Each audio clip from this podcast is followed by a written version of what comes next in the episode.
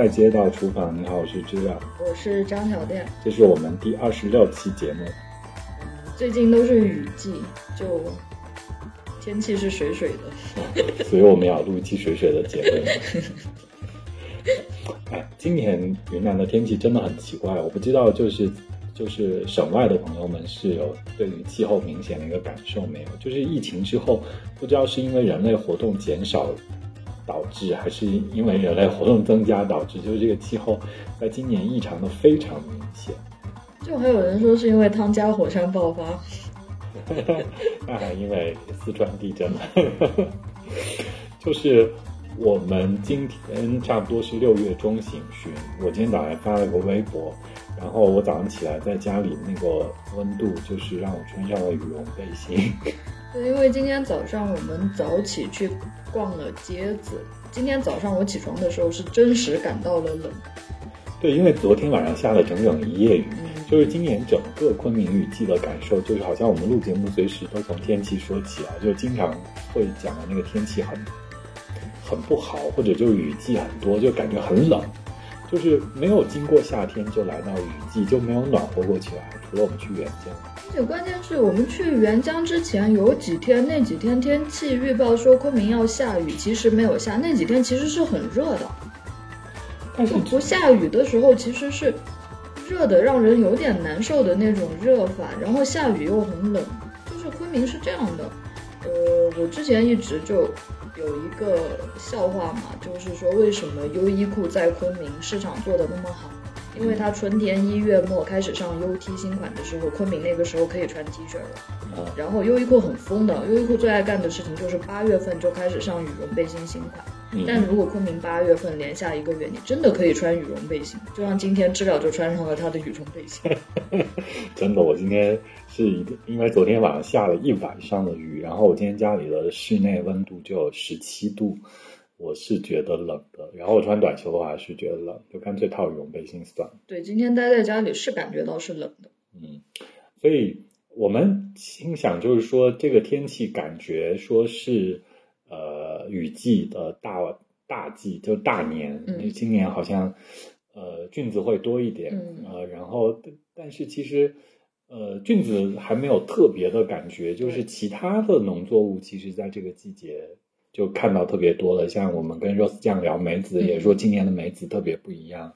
然后今年呃，我们在昆明市场上看到那个杨梅也特别，杨梅也特别不一样。就是十瓶的杨梅感觉卖不出去还是怎么样？我觉得今年的价格特别亲民。对对对对，以前是到最多的时候可能偶尔会跌到十块，现在均价十块。嗯，就是而且十瓶杨梅我。我印象当中，前些年我没有怎么买过视频杨梅的，就特别大，就有很大颗很大颗那种。今年市场上就是十五块钱一公斤，我自己都有点震惊啊！我印象当中是没有这个价格。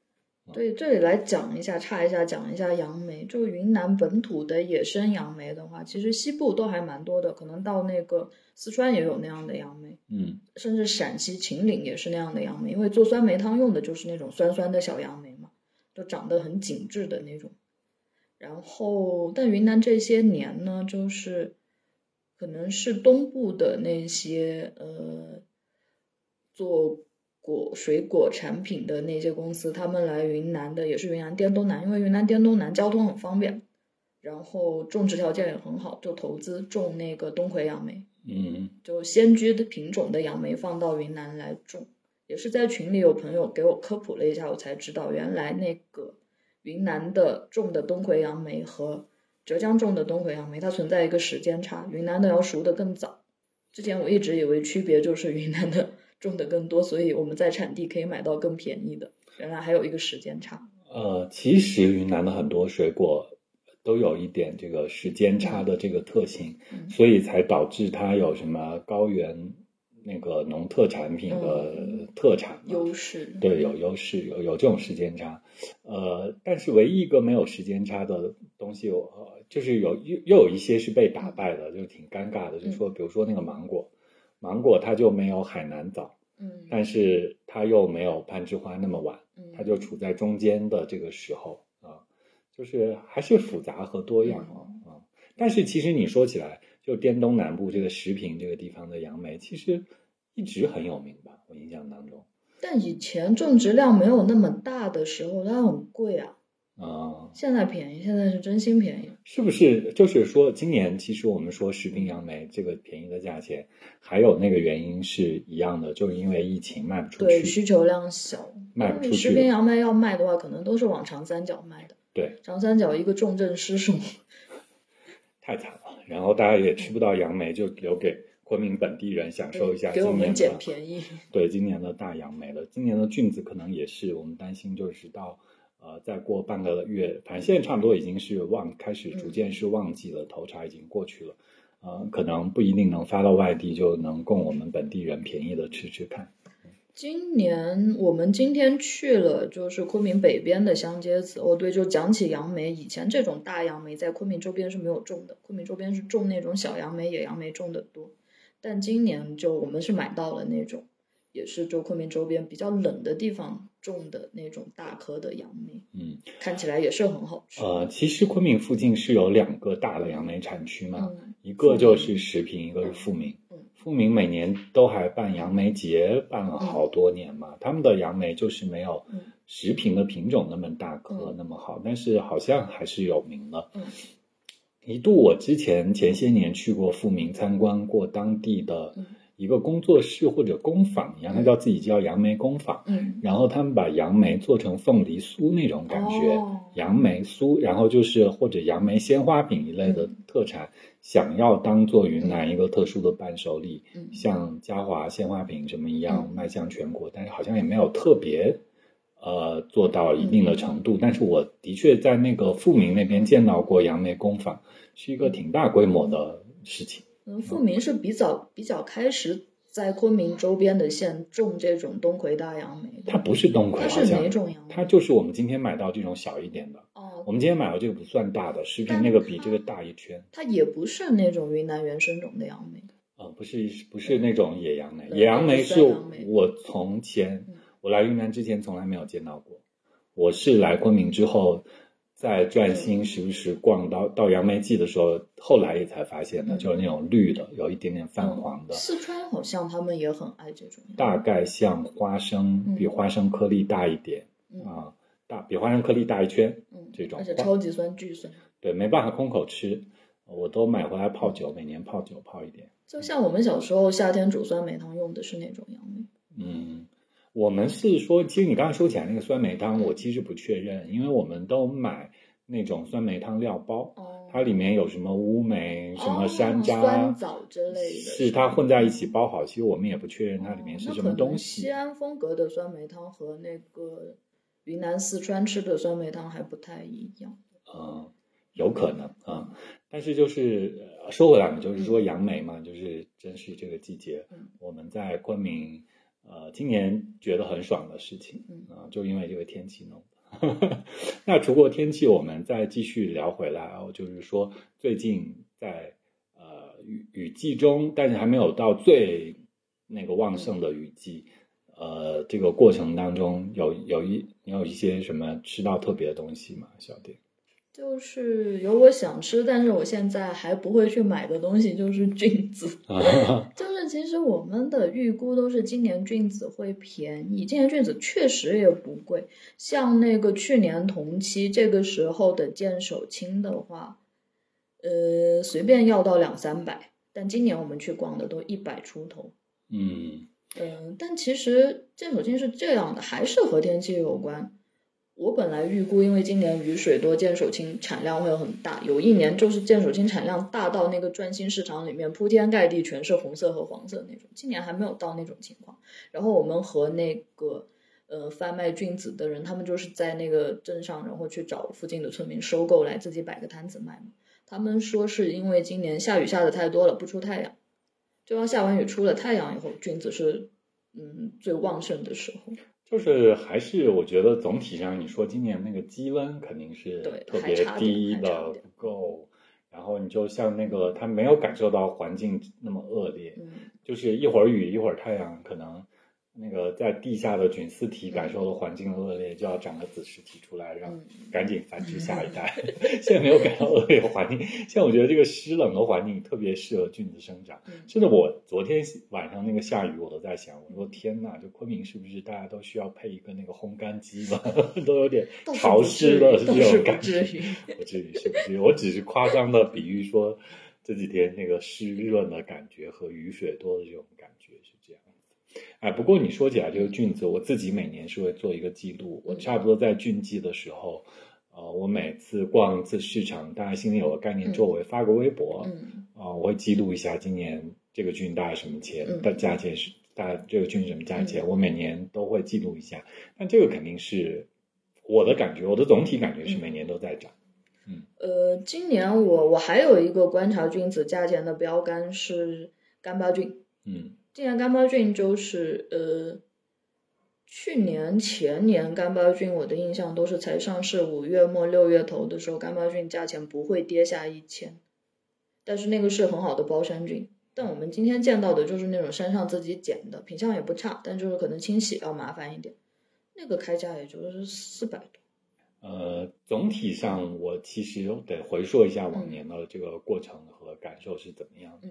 但是总体上就是因为省外的人吃的越来越多，所以菌子的价格是在水涨船高的。是的。不过今年有一个好消息，你知道什么吗？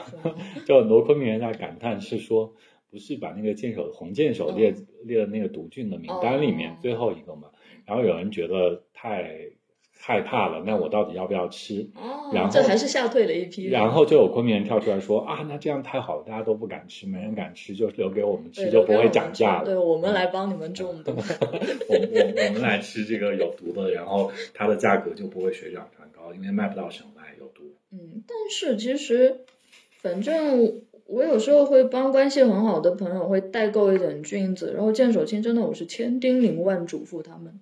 然后之前乱世分享过那个大块蒸熟以后再拿来炒嘛，嗯，我就跟他说，不然你去找乱世买那个他处理过的，不然我就我寄给你可以的，但是你你按照乱世的方法处理以后你再吃。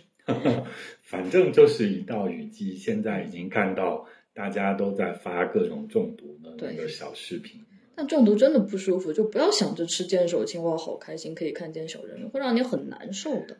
哎，我们去年。雨季了，我们差不多这个播客录了快一年了。对对对对 对，我我对我们这期很水的，就相当于庆祝生日吧？真的吗？不算吧。就是我们去年也有认真聊一下野生菌，我们回头再听听那期节目有什么内容。到时候我们可能过几天，我们再专门的再聊一下这个菌，看有什么新意和新鲜内容给大家。就今年就很多朋友就说：“哎，你俊俊季到了，你们播客是不是该聊菌子？”我们说肯定要聊的，但是之前那期我们也聊得很好，要突破自己有点难哦，我们要找一个更好的角度。是啊，那我们抛开菌子的话，就是说小店最近的那个吃吃喝喝的生活有什么特别？其实我最近吃的比较简单，但我就是要来分享两个。懒婆娘料理，这个懒婆娘，懒婆娘听起来非常菜鸡。懒婆娘就是，呃，这如果比较极端的去讲，也可以讲哇，这个词在歧视女性，不是的，这个是女性享受生活，偷懒。然后是这样的，嗯，我最近在家做饭做的都很简单，然后呢又想吃的健康一点，然后我就把蔬菜。直接放在那个电饭锅的蒸格上，就是那种有洞洞的蒸格，然后下面煮饭，就饭的蒸汽上去就把那个蔬菜蒸熟了。嗯，蔬菜的汁水呢又会掉下去掉到饭上，所以饭的味道就会变得更丰富一些，有一点点甜味儿。嗯，对，增加了一点蔬菜的味道，而且就维生素不流失。流失说不定还流失了，啊，对没有加热是会流失的，但是就味道还是好。然后我最近吃的米的话，我尽量少吃白米，精碳水嘛，就是我还是那个碳水邪教的信徒。然后那个，嗯，但就是吃那个，嗯，红米。红米的话，我挺喜欢那个口感的，粗粗糙糙的。但是呢，红米就多加一点，就汤汁加进去的话，它口感会更柔软一些。嗯，就是有那个蔬菜汁加在，对，就是米饭里面，对，就给它增加一点含水量。然后还有一个，呃，懒婆娘料理，懒婆娘料理的话，就是因为我就冰箱里经常备鸡胸肉嘛，啊，然后鸡胸肉后面我就试了一下，哦，我最近开始爱用空气炸锅，我觉得空气炸锅太好了。然后那个呃，就把鸡胸肉先是我自己加调料，把它腌了以后放在空气炸锅里烤熟，就味道是很好的，而且就空气炸锅烤了以后，它其实多余的油脂它是流走了的，就减少油脂摄入。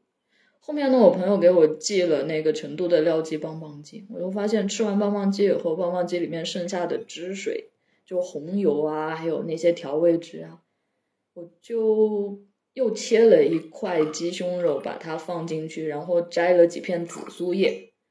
就直接用那个棒棒鸡的那个配料，然后把鸡胸肉腌了，放到空气炸锅里面烤出来，它就更好吃，而且更酥脆，是吧？因为加了油，对，有 红油，就味道更好。然后我就把这个懒婆娘料理分享到豆瓣，然后就被一个豆列收藏了。那个豆列的名字叫做“糊弄一顿”，我觉得很好。听起来是说。呃，你都是在一个人吃饭，你一个人吃饭时候更多。对，对啊，其实我也是一个人吃饭时候更多，但我跟你的懒法不太一样。我们我们一样都很懒，但是我我觉得你还是做一顿是一顿。你看我就是，其实我们上一次聊糯米跟那个粽子嘛，我就我最近的热爱就是那个油饭，嗯，然后我做油饭会做一锅，然后分装成好多个。盒饭，然后就冻起来，冻起来，然后每次就解冻一盒，然后微波炉热一下，然后就吃掉，然后再呃买一把那个绿叶菜，就是水煮一下绿叶菜，我就觉得 OK，所以饭就够。你自你自己在做自己的全家便利店便当的供应商。是的，我我真的做很多类似的事情，就是包括我呃也很喜欢呃做很多肉臊，嗯，肉末就是。放在那里，我下面煮面或者配饭吃，我觉得都很方便、很简单。就一个人吃饭，就是真的，你你就是要想办法简单一点，一次性简单一点，那就尽量多吃一点维生素，然后蔬菜、粗纤维什么都吃一点。不知道大家是平常做饭做给一家子人，还是自己做给自己吃的多？就可以跟我们留言分享一下，就是你大概的比例是怎么样？如果你一个人做饭的话。你一般是怎么给自己做计划跟打算？就你有什么可以自己糊弄一顿，但是吃的又不错的一种料理方法，我们可以分享一下。嗯，对，那个豆列就是说糊弄一顿十分钟可以搞定，但是吃的又不差。呃，但是我觉得自己，如果你自己真的认真给自己做饭的话，我觉得呃是，就是是那个心情是有起伏的。有时候你觉得你吃的很好。有时候你觉得啊，实在太麻烦了，自己是怎么样这样子？然后有时候又遇上买菜，也觉得很累。但有时候去买菜又觉得啊，菜场太好逛，太好玩儿。就我那个心情就是前前后后矛矛盾盾的，但是就是享受这个里面有有的乐趣啊，忽略掉那些麻烦的事情。哦，对，就说起炒那个肉臊子，昨天我炒了一个，就是呃笋子。笋子靠近根部比较粗的那个部分，我就想那个拿来蒸的话，可能不一定好吃。然后我就把它切成笋丁，然后加上就我朋友囤了很多，呃，德和罐头厂出的昆明大酥牛肉罐头，然后那个就是有汤汁水，然后肉也软软烂烂的，放在锅里一炒，再加点昭通酱，就炒的碎碎的，再加上笋丁，炒出来很好吃。就是因为有罐头味，有笋的鲜味。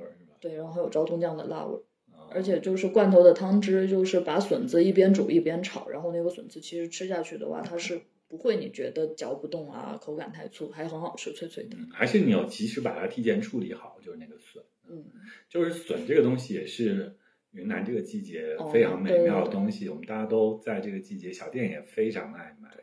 今天又买。我我我觉得我最近跟你逛菜场，每次你都要买点笋。我是怕买多了吃不掉，然后我就时不时的买一点，我也很爱吃啊。然后呃，我们自己的朋友圈子里面，其实延续了大概我觉得可能七五六七八年甚至十年，我们大概到夏天的时候，笋季我们都会去朋友家包甜笋饺子。哦，我们把那个笋切成丁，然后拌肉末，然后自己擀饺子皮，然后就一群人，就是每年夏天都会做新的熬锅鸡汤，然后煮点菌，然后喝一下就觉得哇，这个夏天太好了。就是我之前对笋子没有什么感觉，不是会主自己主动想吃的。就是上次我们一起去镇镇远吃的那锅甜笋甜笋鸡，然后还有就是在那个那个叫什么来着？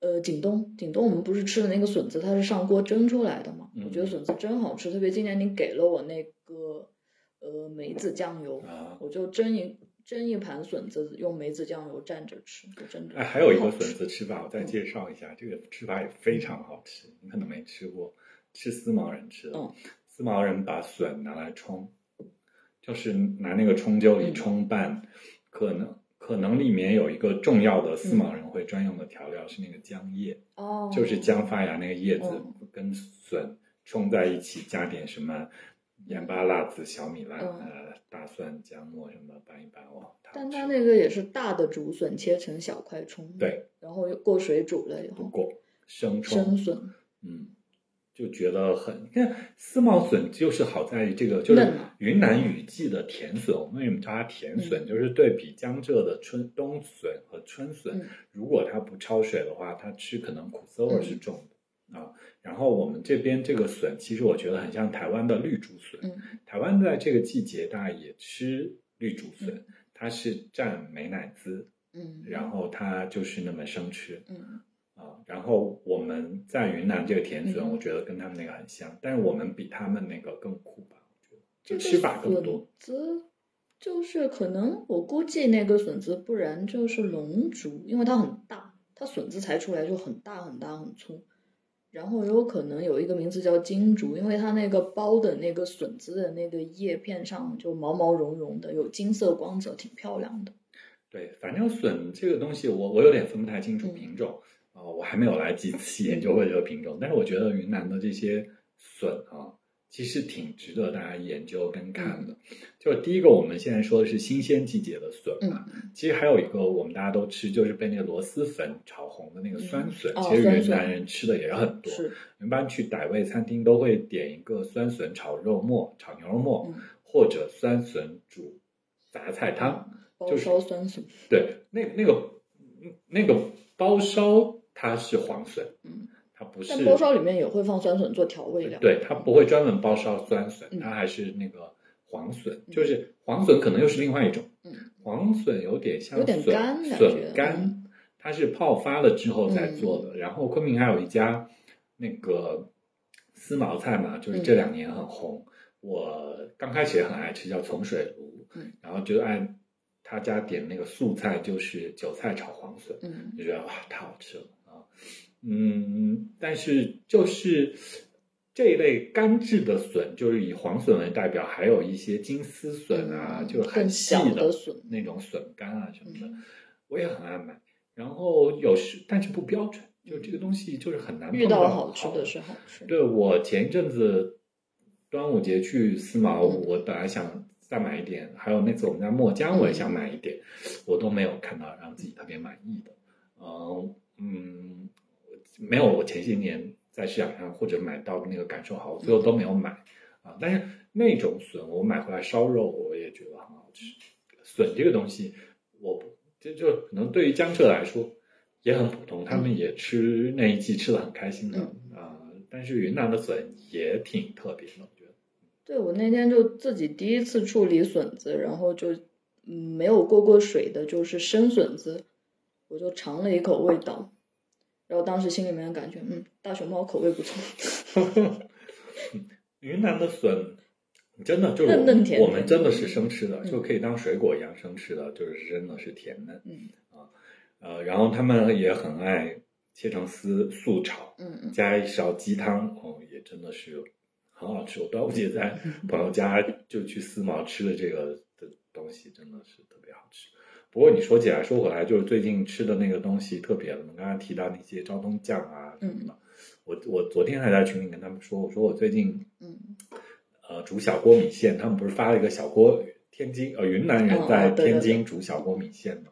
他很想把小锅米线介绍给省外更多的人。我说我最近在家里煮那个小锅米线，我用了一盒家里都差不多快要放过快要过期那个味增黄味增，然后我拿来煮小锅米线，我也觉得蛮好 吃的，就减低了辣度。对我，所以我最近烧肉的那个肉燥，我在里面加的酱料是味增和豆腐乳，就是我就没有。所以，所以我煮出来是白肉臊，不是发红发酱油色的，就是那个昭东酱跟卤腐，我觉得也挺好玩。说起来，最近爱吃的东西，我要再来分享一下。我最近我不是很爱，就是研究做菜的方法、实际操作的人，因为我是厨房里的王语嫣嘛，我知道怎么做，但我不动手。你只会别人做？对，我会就是给别人提出一些嗯。武功秘籍，但是我自己不会动。哎，但是我们今年我们录菜街这一年以来，你是不是进厨房次数多了点？因为我拥有了自己的厨房。OK OK OK。然后是这样的，我最近不是沉迷于空气炸锅吗？啊。我发现空气炸锅真的太好用了，就是我最近就看到就是知了给我发的，嗯，就说是企鹅他们用各种各样奇奇怪怪的东西来泡豆子，但是泡咖啡豆。泡的是生豆，就处理完那个豆子以后呢，还要自己烘豆处理。但后面我就想了一下，那我可以就直接泡烘过的豆子呀。然后知了跟我说，他用那个蓝叶松松子酒泡了豆子。然后我今年刚好春天最后一几最后几天樱桃的时候，我买了那种就是云贵川的那种小樱桃，用酒泡了，用的是那个。嗯，包谷酒，包谷酒本来就有点甜，再加上樱桃的甜味，那个酒泡出来的话是酒味很冲的，但是有很浓的甜味。我用那个酒实验了第一次作弊的咖啡豆，就小店牌增味咖啡豆。对，就增味豆。我对增味豆没有意见，只要我觉得就是嗯，那个咖啡出品的时候告诉顾客你的这个豆子。不是只是单纯的挑选豆子，然后什么过桶啊，然后就是给它增加通过烘焙给它增加风味。我觉得就像加一点什么草莓提取物啊，然后做出来什么草莓味道，我觉得一点问题都没有，因为都是没有添加就化学调味品，还是自然的风味。然后我的增味豆呢，就是樱桃包谷啊，是包谷酒吗？对，是包谷酒，樱桃包谷酒泡的咖啡豆。第一次泡了以后呢，我是把那个豆子，嗯。就泡二十四小时，然后拿出来阴干，但发现就阴干不透，就磨豆的时候真的磨到你发脾气。我磨那个豆，我就很害怕把我磨豆机磨坏掉。那个豆子绵绵的，刚才我嚼了一颗，就是磨豆机没有办法处理的那种，就是绵的。但后面呢，我用了空气炸锅。嗯哼，空气炸锅就是我觉得它风干性特别好。对它，你才放进去的时候，它是吹热风，你会听见豆子在里面叮叮当当的响，所以那个咖啡豆在里面受热的非常均匀。就是我把浅烘豆放进去，就泡过的浅烘豆放进去，然后就空气炸锅吹五到十分钟，十分钟不到，反正五分钟，嗯七八分钟这样的，反正每次就根据豆子的情况来控制。用多少度？一百八十度。啊，一百八十度。然后呢，拿出来以后，它的我本来以为会被烘焦，但是呢，拿出来以后，它甚至颜色都没有变得太深，就那个深浅其实变化不大，加深了一点，但是没有到烘到深烘的程度。然后深烘豆我也试过，深烘豆烘进去以后呢，甚至它我本来以为深烘豆会被烘糊，但是也没有。也没有就很好的一个烘焙状态，就是你用酒给它做必加的风味，然后又把它烘干了，你就拥有了一款自己的咖啡。就是自己自己的这个呃酒味的增味咖啡。对对对，就你四舍五入也是一个过桶啊，只是人家过的是酒桶，你过你过的是含酒的杯子。对我就是用那种小的那个咖啡杯，然后嗯，大概是泡一次。咖啡的量，然后再加上酒的量的话，是刚好咖啡豆可以完全吸收。嗯嗯，然后就那个咖啡豆呢，你磨出来一喝，它就会带上一些。我用的都是很便宜的咖啡豆，啊，贵的也用过，但就是贵的的话，风味区别不明显，因为贵的本来就有自己风味嘛。然后用便宜的豆子的话，就会觉得这个豆子带上了一些它本来不该有的味道，但是很好喝。其实这个我我来回顾一下，说我我当时给小店推荐那个那个攻略跟手册啊。我们先看到是那个企鹅嘛，企鹅它其实是处理生豆的那个方式。太疯了，加了菠萝进去一起发酵的。呃，对，它就是加了菠萝汁啊什么的，它是那个厌氧发酵，像蜜处理啊。它的加在蜜处理的阶段，它加了水果，嗯加了风味在里面。然后我其实给你看到那个呃是糖白，糖白就是一个那个 UP 主嗯叫索菲亚一斤半，他自己出一个白酒品牌，嗯他们拿那个白酒跟咖啡豆做了个融合。嗯其实我们这么做是有一点看错。嗯其实他们最开始做的时候，他们是把那个生豆和酒呃做了接触跟处理。就是你不管是日晒水洗还是蜜处理，然后你把那个豆子做成了生豆，嗯绿色的生豆之后，它就过酒，嗯，泡酒，然后再来呃烘烘干嘛，烘烘焙。不管你是浅中深，嗯在这个浅中深之前，它就跟那个酒风味有结合了，嗯然后你就去尝那个酒的酒哦，那个豆子里面有酒的味道的。我们是，我们没有烘焙的这对，个，我们是用烘好的豆来，对我们用烘好的豆来做的这个酒的增味处理，其实也挺酷，也挺好玩儿。就最后那一道烘焙，其实不是给它加上烘焙的风味，是让它把里面的液体就烘得更干燥。啊，是，就是把酒的东西对让它附着在上面，把不要的那些水分给它对，让你的磨豆机可以正常工作。所以我我我还有我我我是怎么样呢？我有时候觉得说我我做了一次，嗯，我做一次豆，我觉得那个机子实在太麻烦了，所以我伤机子我就先挖一点那个用酒处理过的豆子，之后再加点干豆，把它哦，原来带一下，它，它好过那个机子，然后把它过两遍，混一下，就是我觉得那个风味也反正挺好玩的。这些事情就是大家不要预于它的使用方法，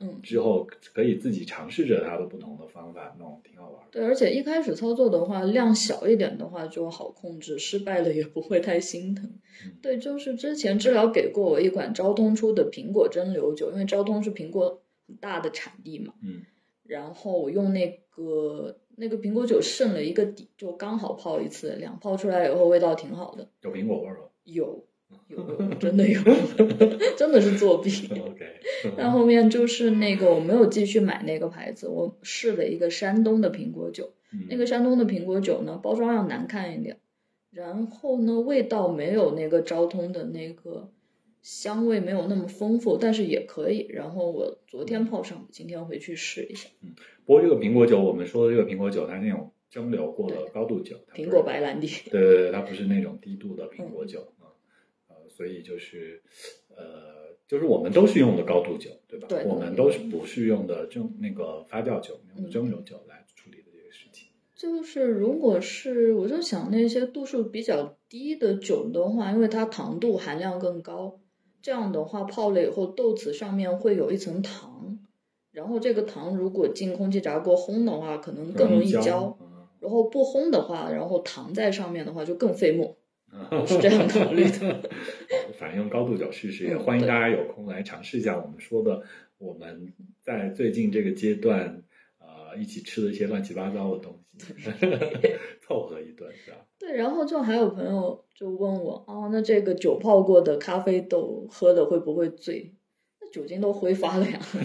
烘干了一样，酒精七十度就没有了。就是把酒里面的味道带出来，然后把酒精去除掉。嗯，对，就是酒里面也有一些芳香的物质，然后就附着在咖啡豆的孔隙里。所以今天我们去逛菜街的时候，我刚好又看到了一个他们泡的梅子酒，我买了一瓶。今天的作弊对象就是那瓶梅子酒。对啊，粉粉。最近真是喜欢各种风味的酒，然后来尝试跟咖啡豆的结合，嗯挺好玩的实验。哎，呃，那就是我我们说的最近吃到这些东西，我们还是要来回顾一下嗯那个事情，就是说，呃，我们之前嗯。呃录完粽子录粽子前之前吧，我们其实分享了一波我们在二十四期的时候跟大家聊那个原浆跟墨浆的芒果芒果的芒果的事情。就是实际上我们是今年去了两次原浆的，对啊，一次是我们在四月底的时，候去探路的时候，去探路去就是发掘原浆的菜街，然后找那个芒果的时候，然后那个时候它还没有成熟，嗯。然后到了呃五月底，嗯。五月五月中下旬嘛、啊，但其实这个天气也是影响了这个芒果，往年都五月中旬就成熟了，五月中下旬的时候，我们又去了沅江，产量还是很少。去找这个芒果啊，但是那一次去沅江很多事情我们没有在节目里说，还挺好玩的，是吧？对，我们写了一篇文章，嗯哼，但其实那次真的就就玩的挺开心的。就虽然我和 Rose 讲都被那个我们之前以为是蚊子叮嘛，后来他说是那种被红红蚂蚁、火蚂蚁叮了。哦，你们你们都被红蚂蚁？他被叮的很惨。我也被叮，但是你是当场就看到你腿上很多包，他是回去之后才是。回去之后过了十天，我们聊起这件事情来，因为我回去以后，就我朋友跟我说，你这个是因为蚂蚁咬你，它可能那个呃有一种蛋白质让你过敏了，他推荐我吃过敏药，然后两种过敏药我挑了一种，然后吃下去第二天就不痒了，不然真的每天都在抓，回来可能三五天每天都在抓，越抓越痒。Rose 酱呢？他可能在从沅江回来十天以后，他跟我讲，他还在痒，而且他吃的就是过敏药，他吃的是我没有买的那一款。他说吃了作用不大。后来我刚好寄衣服给他嘛，我就给了他几片那个过敏药。他也是跟我说吃一片就好。哦，你们在沅江买了衣服？对对对对，就是寄那个衣服。对，是的，我们在原江还买了漂亮衣服。是怎样？介绍一下。是我们在也是逛市场的时候，突然看到有一家裁缝铺，因为就之前我们在小燕嘛，见到那个老奶奶穿的那种傣族的对传统傣锦织的，嗯，傣锦做装饰，然后其实是那种，因为他们那边热，然后用的那个是的确良布，嗯，衣服是是一件。也可以把它当一件长衬衣的那种长度，嗯，然后它是那种盘扣，一个斜襟扣，然后两侧有开叉，很好看。因为元江这边的傣族有一点特殊，它其实它的族源和壮族更近，他是一路迁徙到云南来，然后因为云南沅江以前是傣族的大地盘嘛，嗯，而且本来壮族和傣族都是同源的。然后呢，他们就改变自己的习惯，就是作为傣族生活。但是他们穿的衣服和我们在电视上经常见到的傣族的衣服风格是不一样的。是不是你穿这件啊？就是我穿的这件。OK。对，今天小金在我面前穿这个，我你突然讲一讲，我看这个就装饰那个傣锦是是那天看到的样子。但是呢，因为那个我当时挑布料的时候就觉得的确良不好看嘛。对，的确良是一个古早的词吧？还有什么斜襟？你刚才提到的盘扣这种，我不知道如果有年轻的听众朋友可能听不懂这些吧？可以查一查。就的确良它比较轻薄嘛，那个料子其实的确良就是嗯石油副产品嘛，然后对化化学纤维产品，所以我挑的是那种蓝染的土布。但是后面我就想，哦，当时那个裁缝就说六月你们再来沅江过芒果节就可以穿新衣服来了。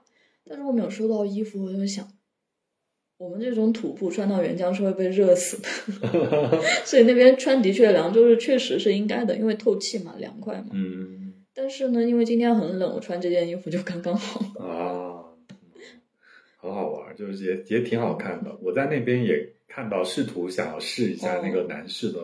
那个褂子，但是实在太热了，我根本就不想赶紧躲远点。但那件做的真的挺好的，就是那个无印良品，无印良品风格。La b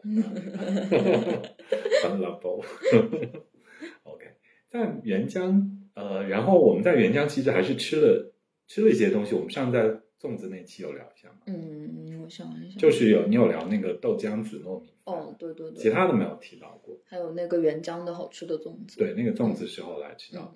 然后其实我们在那里吃到了朵朵糕和炸油米线。你没有你没有吃炸油米线？炸油米线你们吃了，我尝了一口，嗯，但它那个炸油和我想象的不一样。对，它还也是挺有仪式感的。对对对，就是在最后那个，它有点像油泼米线一样，它最后就是。呃，在那个米小锅里面煮好米线之后，撒点辣椒粉在那个锅面上，然后在旁边再烧一点油，炸上，淋一勺热油啊，对，就显得香味儿更表面更明显，对吧？香味激发出来，对，没有那么大昆明的小锅米线那种酱香感，对，它是油辣子的，而且是现炸的油辣子，对对对对，不知道他们怎么讲究这个事情，这个事情很很西安呐，就是对油油泼油泼米线，对油泼油泼做起来大家可能比较熟一点，炸油这个事情听起来有点吓人。对，就感觉是整碗米线用油炸以后香香脆脆，其实不是的。对，嗯但是这个这个事情我们在昆明也很少见，就是嗯去了沅江那个地方才看到他们早上会吃那个。嗯是，然后里头有很多木姜子，嗯，他们真的好爱木姜子。对，现在木姜子的季节也到，嗯我在昆明都见到了木姜子。对，市场上很多嗯木姜子，我今我我今年也买了一点回来，呃，用木姜子加了点小米辣，嗯，然后泡酱油，然后时不时需要用酱油的时候，我又想起来，我就㧟一点那个木姜子小米辣酱油来调味，也挺好。但木姜子我觉得还是原浆的那种，用酱腌出来的那个木姜子，那个好吃。啊、新鲜的也不错，哦，新鲜也不错。就新鲜，你吃到你就吃那个炸油米线的时候，嗯你看到碗里那颗绿绿的、新新新鲜的，就是你咬在嘴里面还是有爆浆感，嗯那个香味儿一下爆炸的感觉。嗯，木姜子，木姜子是好吃的。嗯在沅江还有什么你你见见到比较特殊的吗？就是回顾那天刚发的那个公众号的文章，但在沅江，说实话，那两天我被热傻了。终于过了一个夏天，我们真的是没办法过夏天的人。就那个傣族大姐嗯很有趣，哦，刀大姐太好玩了。嗯，就是有一些你在文章里描述，但是我觉得描述不够。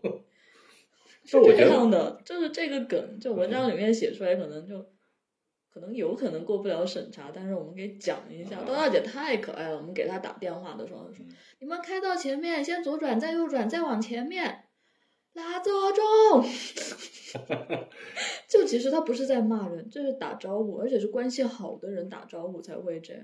就他跟我们打着电话，还跟旁边人打招呼，旁边的人过路，然后他就跟人家打打招呼，然后这句话呢，我觉得大家是可以听懂是说什么，我就不用普通话翻译了。嗯，但是这句话就真的是，我有一次是在我家附近排队买一个很好吃的面包，然后一个阿姨就跟另外一个阿姨打招呼，然后另外一个阿姨说啊你也来买面包，然后那个阿姨说是的嘛，买点狗叫那个拉糟中吃，意思就是那个人就是她老公，啊就是表示一种亲昵又嫌弃的感觉，对对对对对，对爱恨冤家，嗯 就是我也没有想到她是这样的一个性格泼辣的很干练，傣族嗯女性。就是我，我觉得你在文章那点倒是写到，就第二天就是真的很好笑，嗯。在车上打电话给他，他直接说：“我把你们忘记了。我想，这怎么回事？然后我才知道他是在开玩笑。嗯。然后就反正他就把那个芒果给我们准备的服服帖帖，然后骑一个那个电摩托，然后我们说是在大路上等，其实那个大路也很窄，嗯就包括那个，其实他们的芒果要运送出去真的不容易的。然后他是从他家，他是住在一个他家院子在一个河谷里面嘛，他是走了一条可能坡度能有个四十五度的土路，就骑着他的那个农用三轮摩托一路上来。对，我们有那个照片在公众号的文章里，大家可以去翻着看一下嗯，就是还挺特别的。反正我们去到那儿看他一家人，对，她老公还有带小孩儿在那玩儿，还挺好玩的。只是说，就是说，我们寄的这批芒果给大家，可能有二三十份，嗯是吧？就是我们可能发出去的嗯有二三十份，就是各地的朋友有收到一些。就是有些人吃起来可能会觉得有一点酸，嗯是因为本来第一个是今年量特别小，嗯今年是一个小年。啊，气候又有一点异常，而且采摘的嗯控制，其实我们也是第一年去沟通这件事对情，并没有太多的经验。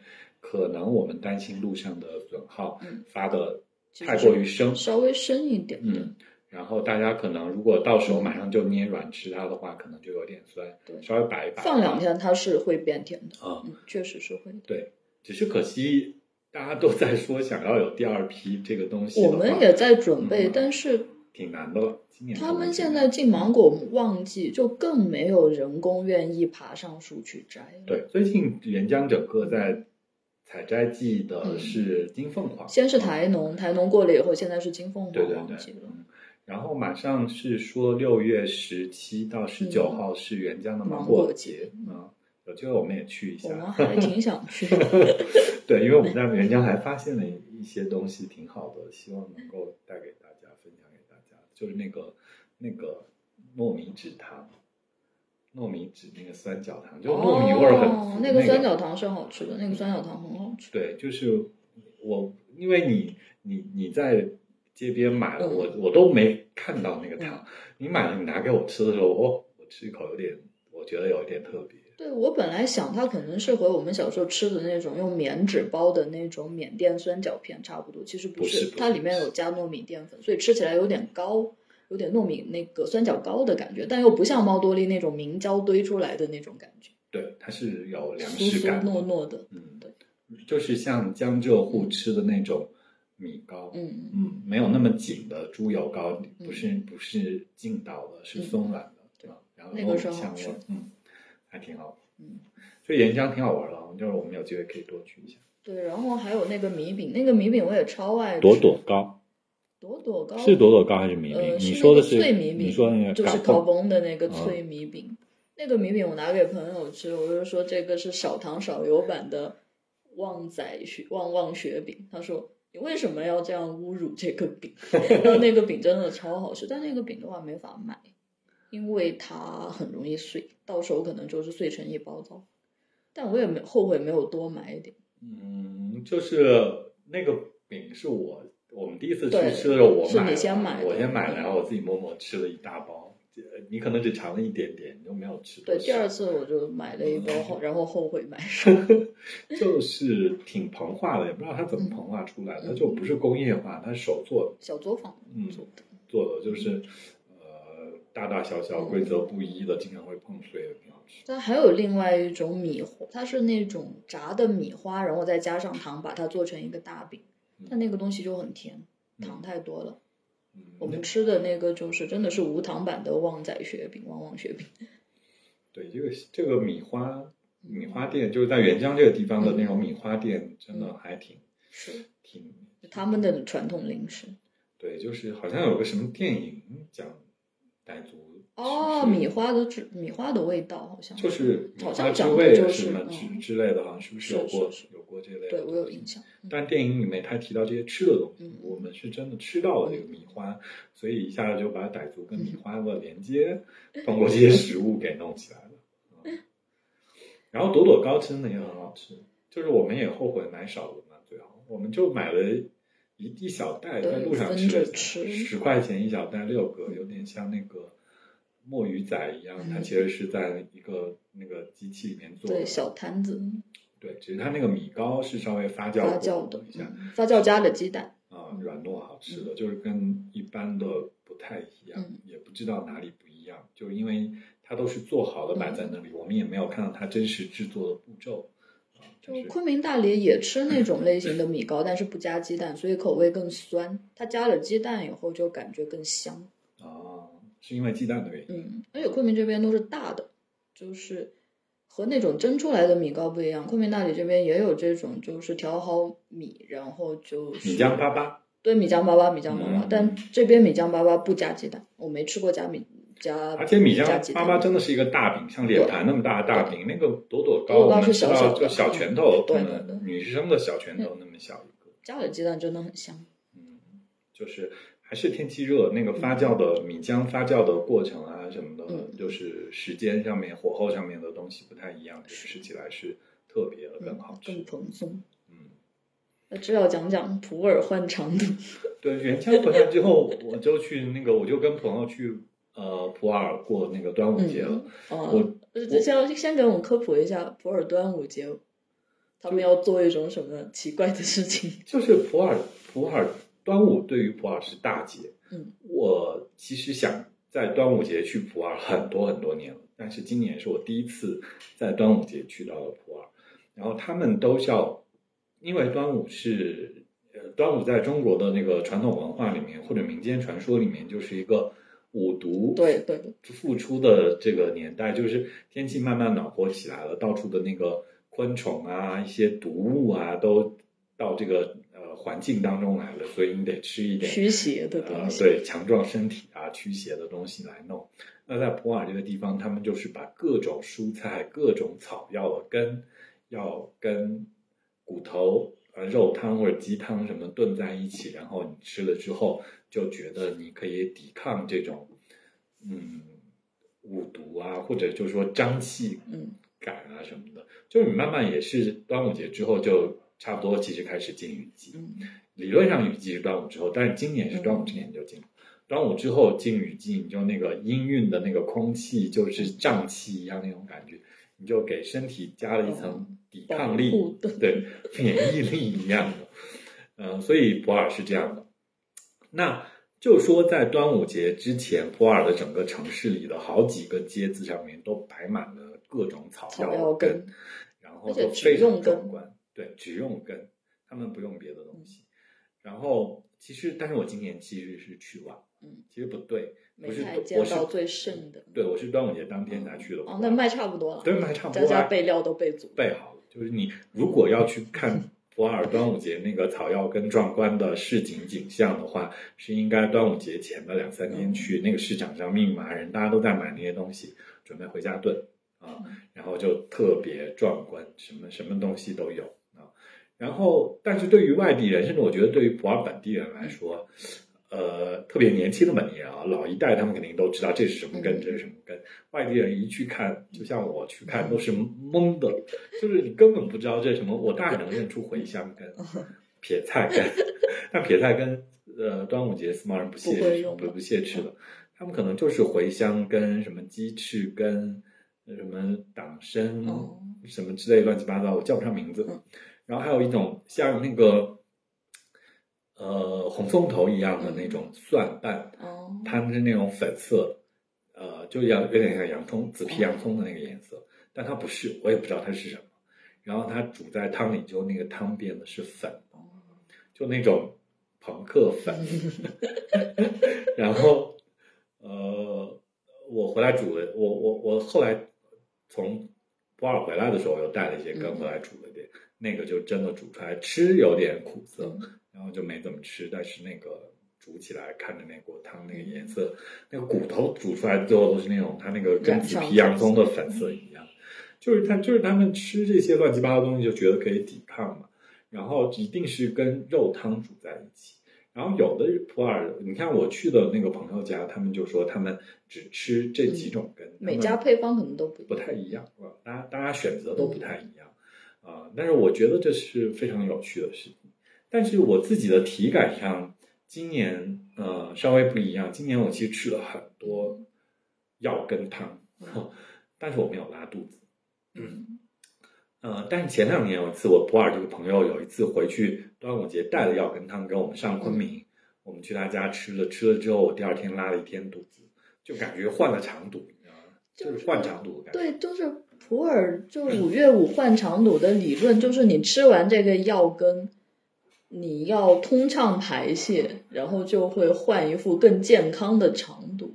嗯，就有了保护力，对，抵御力。这个还挺有意思。就潮汕那边的话，他们小孩成年的话，要给小孩吃一些猪肚汤之类的东西，就说小孩成年以后也是要换一副肠毒。嗯，但就是呃，概念是一样，操作方法不一样。普洱这边的话，就是把你搞得肠堵通畅，就是换了一副新肠堵。嗯然后普洱之前不是下雨嘛，然后就嗯下的那个城市淹水淹得很厉害，就和朋友开玩笑说：“你们这个城市说在换肠堵。”是啊，今年普洱雨水很多，就端午之前就很多雨水。